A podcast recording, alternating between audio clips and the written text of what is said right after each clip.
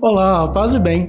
Esse é um podcast capuchinho, reflexões do Evangelho, partilhando da palavra que é a nossa regra de vida. Nesse momento, fique numa posição confortável, concentre-se e vamos juntos anunciar o Evangelho com a nossa vida. Paz e bem e boa reflexão. E vamos juntos começar mais um Reflexões do Evangelho. E esse é o nosso episódio de número 31 da nossa segunda temporada. O Evangelho que vamos refletir hoje é o do domingo do, da solenidade de São Pedro e São Paulo, em Mateus, capítulo 16, versículos de 13 a 19. No episódio de hoje, veremos Jesus perguntar a seus discípulos: Quem dizem os homens que é o filho do homem? E a gente vai ver qual foi a resposta de Pedro e qual é a resposta de Jesus para Pedro. Então vamos chamar o Frei João Júnior aqui para nos ajudar nessa reflexão. Olá, Frei João Júnior, tudo bem? Olá, Igor, tudo bem? Paz bem a você que nos acompanha. Sim, de fato, dessa vez nós estamos aqui diante de uma solenidade, solenidade de São Pedro e São Paulo, é, que não deixa de ser uma ironia, celebrar os dois juntos. Eu, sinceramente, adoraria ver uma discussão dos dois.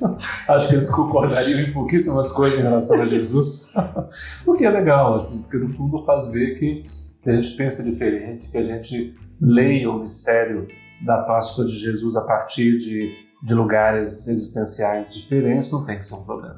Né? E que, na verdade, assim como Pedro foi, quer dizer, Pedro e toda essa tradição de um, de um cristianismo nascendo no meio da sinagoga e no, no ambiente palestinense tem a sua importância.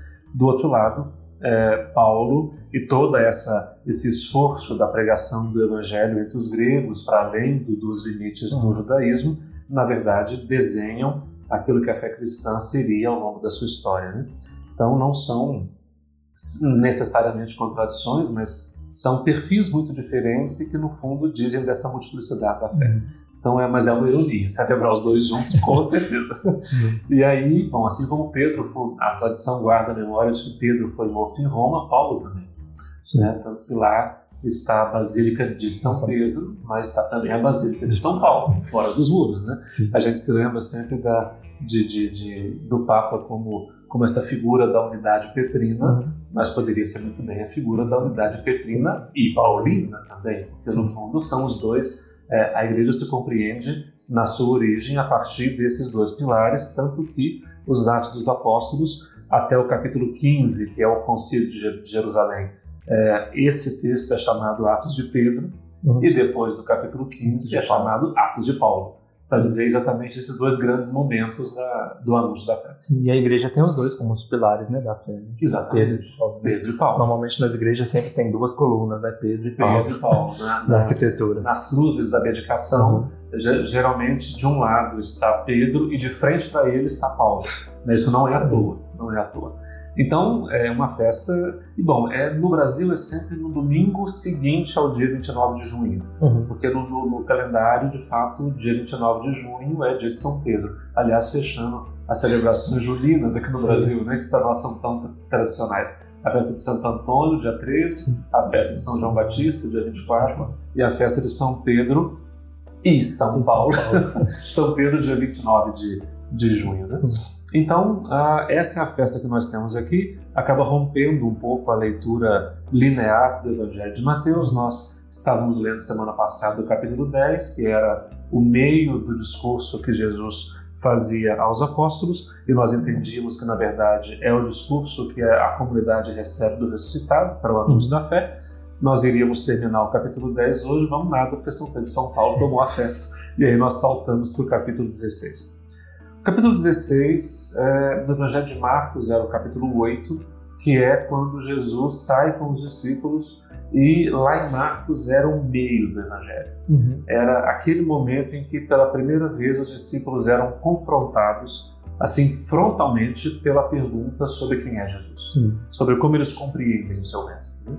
E é a pergunta fundamental de Marcos, quem é Jesus? E aí ali Pedro dá uma resposta. Olha, é, é, estão dizendo muitas coisas por aí. Estão dizendo que é João Batista, que é Elias, que é um profeta, mas nós dizemos, e aí Pedro toma né, essa, essa dianteira de dizer em nome dos discípulos que ele era o Messias. Hum. E aí Jesus impõe o segredo disso, porque afinal em Marcos há um segredo messiânico disso, né? você não pode dizer quem ele é, você tem que andar atrás dele para entender quem ele é. é. E aí, logo depois, ele continua dizendo que vai sofrer, que vai ser entregue. E aí, o mesmo Pedro, que tinha dado essa resposta de que ele é o Messias, demonstra que não entendeu o que, é que isso significa. Né? Porque é. começa a dizer que isso não vai acontecer. Ele chama Jesus de lado no caminho e repreende Jesus. E aí, é, o mesmo Jesus que tinha elogiado e aceitado a resposta de Pedro é o mesmo Jesus que diz: passa para trás de mim, Satanás, que você não está pensando nas coisas de dentro. Né?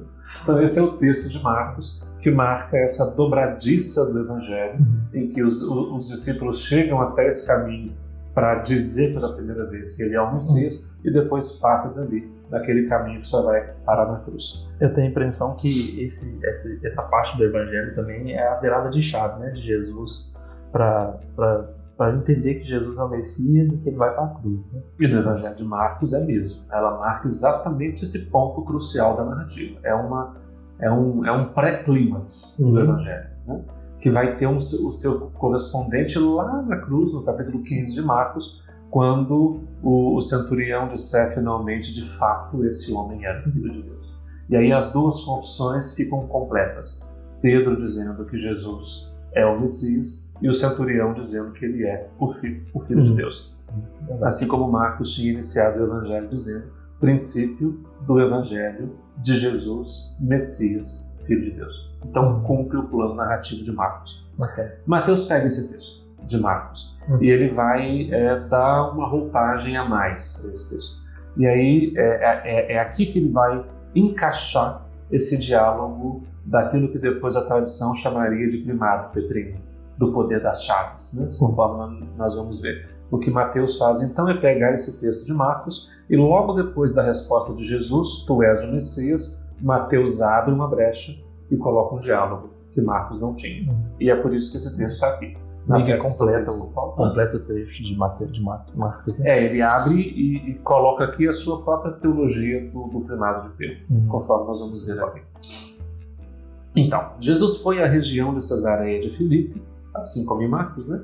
E ali perguntou aos seus discípulos: Quem dizem os homens ser o filho do homem?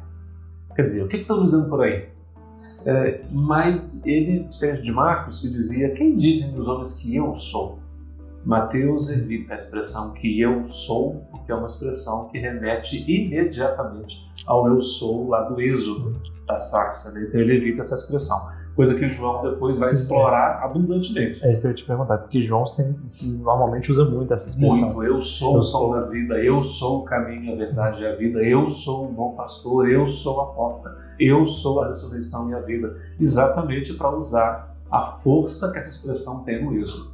Mateus, como um bom judeu convertido, como um mestre rabino que sempre foi, ele vai evitar essa expressão. Mas ele traz já de cara a, a expressão filho do homem, uhum. que Marcos vai guardar lá para a segunda parte do texto. E Marcos diz: Então Jesus disse que o filho do homem deveria ser entregue. Pá, pá, pá, pá. Hum. Mateus antecipa esse dado e já dá aqui no começo. Então, quem dizem os homens ser o filho do homem? O filho do homem é aquela expressão lá do livro de, de Daniel, no capítulo 7, hum. né, que diz que depois daquelas bestas que governaram é, o povo, explorando e maltratando o povo, virá alguém como que um filho de homem. E filho de homem é o quê? Homem. Exatamente. Então, virá alguém com feições humanas e que vai exercer em nome de Deus esse governo. E ele vem do céu, fala o, livro de, de, de, Daniel. É quando é, os livros serão abertos e o julgamento da história do mundo vai, vai acontecer e o amém da, da história será assinado por Deus. Essa imagem do Filho do Homem os evangelhos trazem para vesti-la em Jesus. Quer dizer, não é que o Filho do Homem virá no fim dos tempos o Filho do Homem já veio no fim dos tempos, né? porque ele marcou o fim de um tempo e o começo de um novo tempo. Então, é, Mateus já antecipa e calça aqui essa imagem. Então, o que, estão dizendo sobre o Filho do Homem? É, é, comum que em Mateus Jesus fale assim em, em terceira pessoa. Hum. Eles responderam: Alguns dizem que é João Batista, outros que é Elias outros ainda que é Jeremias ou algum dos profetas. A resposta é muito parecida com a de Marcos, né? Olha, estão dizendo que é João Batista, e de fato tem algumas parecências entre Jesus e João Batista, né? na pregação, na maneira como se coloca, nos temas da pregação, enfim, tem de fato algumas semelhanças. Ou Elias, né, que é essa figura que a tradição diria que antes do Messias viria Elias para preparar os seus caminhos. Então, talvez ele fosse Elias. Ou Jeremias, esse, esse profeta tão interessante do, do tempo do exílio, Mateus traz ele para cá também como referência, ou algum profeta. Mas, bom, isso lá em Marcos era o que estão dizendo de fora. Isso não interessa. Interessa o que estão dizendo dentro, aqui, é. do grupo dos discípulos. Né? E Mateus segue essa ordem. Então Jesus lhes perguntou: E vós? Quem dizeis que eu sou? E aqui ele põe eu sou. É, aqui ele deixa. Aqui ele deixa. É, aqui ele deixa. Porque agora está tá na boca de Jesus também. Exatamente. Então, quem dizem? É, e, e, vós, quem dizeis que eu sou? Assim, a queima-roupa. Né? E vocês agora? Que estão dizendo isso aí, ok, mas para vocês? Aquela pergunta de tirar o fôlego. É, é aquela que põe a faca no pescoço assim e pergunta. E vós, quem dizeis que eu sou? Simão Pedro respondeu: Tu és o Messias, o Filho do Deus vivo. E aí essa é a chamada confissão de fé de Pedro.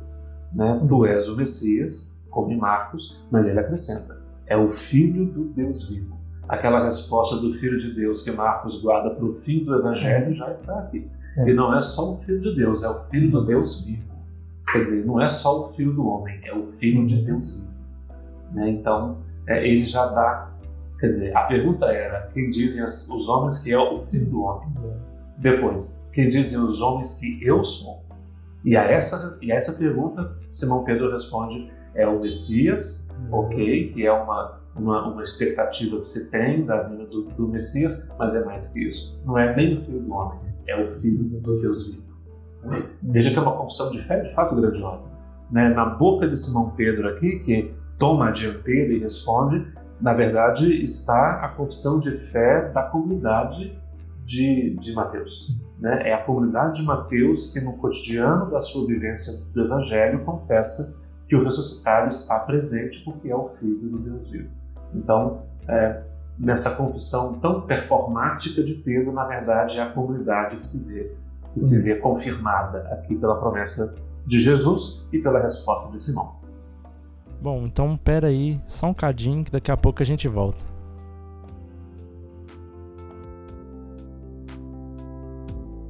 Espaço Frater, um ambiente fraterno onde promovemos cultura e espiritualidade franciscana, seja de forma física ou virtual, nos cursos e eventos ou ainda nos produtos de nossa loja. Saiba mais em espaçofrater.com.br.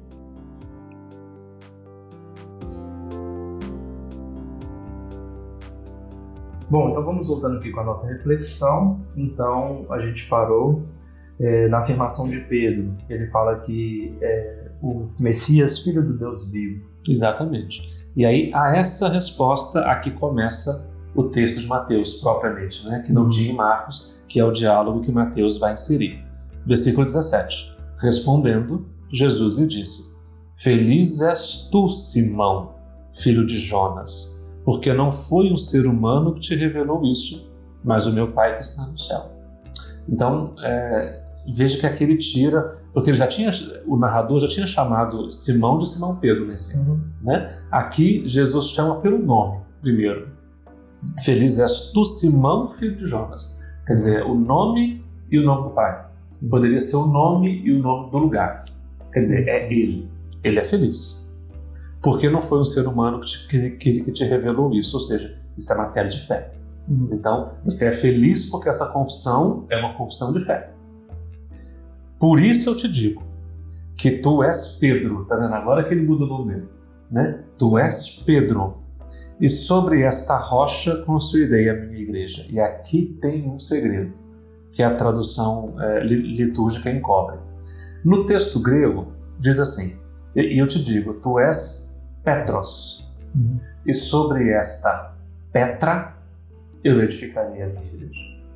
Se o texto é, grego faz questão de mudar a palavra, nós também devíamos mudar aqui, porque não é sem razão. Poderia dizer muito bem: Tu és Petros, e sobre este Petros eu edificarei a minha igreja. Só que não é isso que está lá. não é isso que está lá. Porque Petros, então te digo, tu és Petros, é, é pedra no sentido de bloco de pedra, Uhum. de, de tijolo de pedra, de, de, de, de essa pedra de construção. Uhum. Isso é Petros. Né? E lá na frente, quando ele, ele começar, e, e nós não vamos ler, porque a liturgia muito espertamente corta o texto aqui, né? devia seguir até o fim, né? Ora, porque se, se tem o elogio, devia ter também a, a crítica, né? mas não tem, ele corta aqui. É, é, é bom, enfim, né? Mas, porque lá ele vai dizer: não, não, não, passa para trás de mim, porque você é pedra de tropeço. ele vai usar o trocadilho do, do Petros. Sim. Né? Então, tu és Petros, que nesse momento aqui é pedra de construção. Lá na frente será pedra de tropeço, mas é Petros. Tudo isso é você. Mas sobre esta Petra eu edificarei a minha igreja. E Petra é, é rocha. Uhum. Pode ser uma laje de pedra. Pode ser é, no sentido que a gente usa rocha. Quer dizer, quando fala a rocha, você não imagina uma pedrinha. Sim, é uma montanha gigantona. Uma montanha, pedra gigante. Uma, um paredão, né? uma, uma, uma- aquelas pedras de cachoeira, né? as rochas. Uhum. Então, sobre essa rocha eu edificarei a minha igreja. Qual rocha? Como pode? Se ele Rocha. diz que Pedro é Petros, é bloco de construção, Uhum. ele está dizendo que vai construir, então ele é pedra de construção, mas ele vai construir sobre a rocha. A rocha de Jesus. A rocha é Jesus, ou ainda, para ficarmos na, na semântica do texto, o que, que Pedro acabou de fazer? Sobre essa afirmação. Exatamente. Sobre a, essa fé Uhum. do Cristo, Filho do Deus vivo, sobre essa rocha ele vai edificar a sua igreja. Ou seja, nós não estamos falando de uma, de uma identificação de Pedro com esta rocha sobre a qual se identifica. Aliás, o texto ele cuida de distinguir as duas As coisas. Você é bloco de construção, mas é sobre essa rocha que eu vou construir. Muda totalmente o sentido do texto. Totalmente o sentido do texto. E a, e a tradução acaba encobrindo essa, essa, essa delicadeza do texto de Mateus. Sim, verdade. né? Então, é é sobre essa rocha da confissão de fé, que não é só dele, que é da Uhum. comunidade. Tanto que lá na frente, no mesmo capítulo 16, lá pelas tantas, é, que aqui tem a promessa das chaves, né? De, de ligar e desligar, atar e desatar, conforme nós vamos ver. Lá na frente, quando ele disser que a comunidade deve perdoar, né? É, se seu irmão pecar, é, exorta. Se não resolver, leva mais um ou dois para tentar resolver com ele. Se não resolver, chama a igreja, resolve na comunidade. Se não resolver, aí você vai tratá-lo como estrangeiro. Ou seja, respeita se ele quer ficar fora. É. Né? Respeita. E aí e ele acrescenta: porque tudo que ligares na terra será ligado no céu. E tudo que, que desligares na terra será desligado no céu. Ou seja, lá ele está dando essa prerrogativa para a comunidade que perdoa. Uhum. Ou seja, a, a, a chave que liga e que desliga, embora seja muito comum encontrar essa chave na mão da, de Simão Pedro nas imagens, né? não é uma propriedade, não é aquilo que depois a, a tradição faria com o texto, que é transformar essa chave no símbolo de um primado político, ou organizacional, ou institucional. Não é isso. Né? Porque o mesmo Evangelho de Mateus, no mesmo capítulo, entrega essa mesma possibilidade de, de ligar e desligar para a comunidade que perdoa. Então a chave é a fé. A chave aqui é a fé. Quer dizer, essa, essa capacidade de atar e desatar, porque o verbo não é propriamente ligar e desligar, Uhum. é ligar no sentido de, de amarrar, De união e desunião. de união e desunião. E, e desatar ou desligar, né? Uhum. desemendar, vamos dizer assim. Esse poder de emendar e desemendar, ele coloca sobre a fé. Quer dizer, a fé emenda aquilo que tem que ser emendado. A fé desemenda aquilo que tem que ser desemendado. E é efetivo, por isso que feito na terra é feito no céu. Né? É feito para valer. Isso vale para o perdão lá na frente, isso vale para a confissão de fé agora. Né? Então, voltando ao texto, né? Então, tu és Pedro, pedra de construção, e sobre essa rocha que você acabou de confessar, eu edificarei a minha igreja. Uhum. E ainda bem, né? Ainda bem que a, que a, a igreja está sob a fé da comunidade, não sobre uma pessoa, pelo amor de Deus, né? Ainda bem. E o poder do inferno nunca poderá vencê-la, porque está sob a fé. É nesse sentido. Eu te darei as chaves do reino dos céus. tudo que tu ligares na terra, ou atares na terra, será atado nos céus. E tudo que tu desatares na terra, ou desligares, será desatado nos céus. Ou seja, começa aqui pela fé, aquilo que lá na frente vai se mostrar como a missão, vamos dizer, é, é, derradeira da comunidade de fé, que é atar e desatar pelo perdão. A fé desemboca no perdão. A efetividade da fé desemboca na efetividade da misericórdia. Isso é uma chave fantástica para ler a eclesiologia de Mateus, Sim, por exemplo. Interessante. Né, que, é, embora tenha sido abraçada pela tradição como sendo um texto endossador dos nossos primários institucionais, na verdade o que está em questão é outra coisa. O que está em questão uhum. é que, sob o primado da fé, não tem nada que se coloque.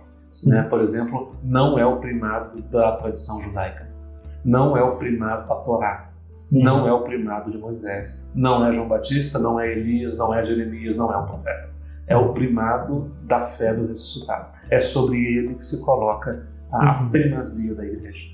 Né? Então, sobre esse primado, nada mais pode se colocar, porque é exatamente alicerçado nele que está a igreja. Então, é, é uma chave fantástica. Né? E aí, tra trazer isso para a festa de de São Pedro e é o dia do Papa, e é o dia de a gente rezar Sim. pelo Papa, inclusive, né? E aliás, não está nada mal rezar pelo Papa, porque a coisa lá não anda fácil, né? não, não só pela saúde dele, tá, gente? Está muito debilitado, mas, ah, mas também pela situação em termos de igreja que nós estamos, Sim. né? Temos vivido tempos muito difíceis e de, num sentido de que é, nesses dez anos, pouco mais, do pontificado do Papa Francisco, a gente tem observado grandes possibilidades, grandes aberturas, uhum. mas também grandes é, resistências, grandes fechamentos, enfim. Sim. Então é um tempo, é, nesses tempos aí para trás, não só por campanha política, mas por tantas razões, tanta gente que se colocou tão frontalmente é, agressiva contra a figura do Papa, como se ele fosse patrocinador de uma ou outra ideologia política, imagina. Então, é, é, me parece que é oportuno, sim. sim. Que é muito oportuno, aliás, é, é uma pena que o texto não continue, porque se o texto continuasse, nós poderíamos continuar lendo aquilo que, se nós quisermos entender o Pedro, é, o Papa, como herdeiro desse espírito, dessa fé confessada, nós também poderíamos compreendê-lo como herdeiro desse discernimento de esforçar-se por compreender mesmo as, as verdades mais difíceis do Evangelho, de ensinar aos seus irmãos, né? de, de ser, inclusive, de se esforçar para não ser pedra de tropeço, né? mas para ser pedra sobre a qual e com a qual se constrói unidade. Enfim. Então, de fato, é um texto muito oportuno para o dia de hoje.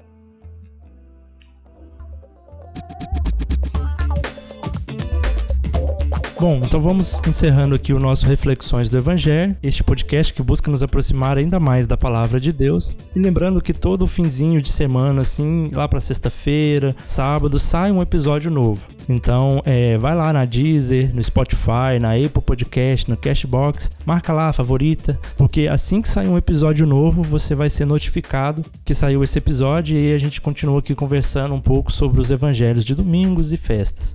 Bom, e também não esquece de seguir a gente lá nas redes sociais. Então, toda rede social que você for, Capuchinhos MG. O podcast que você ouviu foi produzido pela Assessoria de Comunicação dos Franciscanos Capuchinhos em Minas Gerais, com a apresentação e o roteiro de Igor Marcelo e Frei João Júnior. Vinhetas, Frei Douglas Leandro. Parte técnica, Igor Marcelo.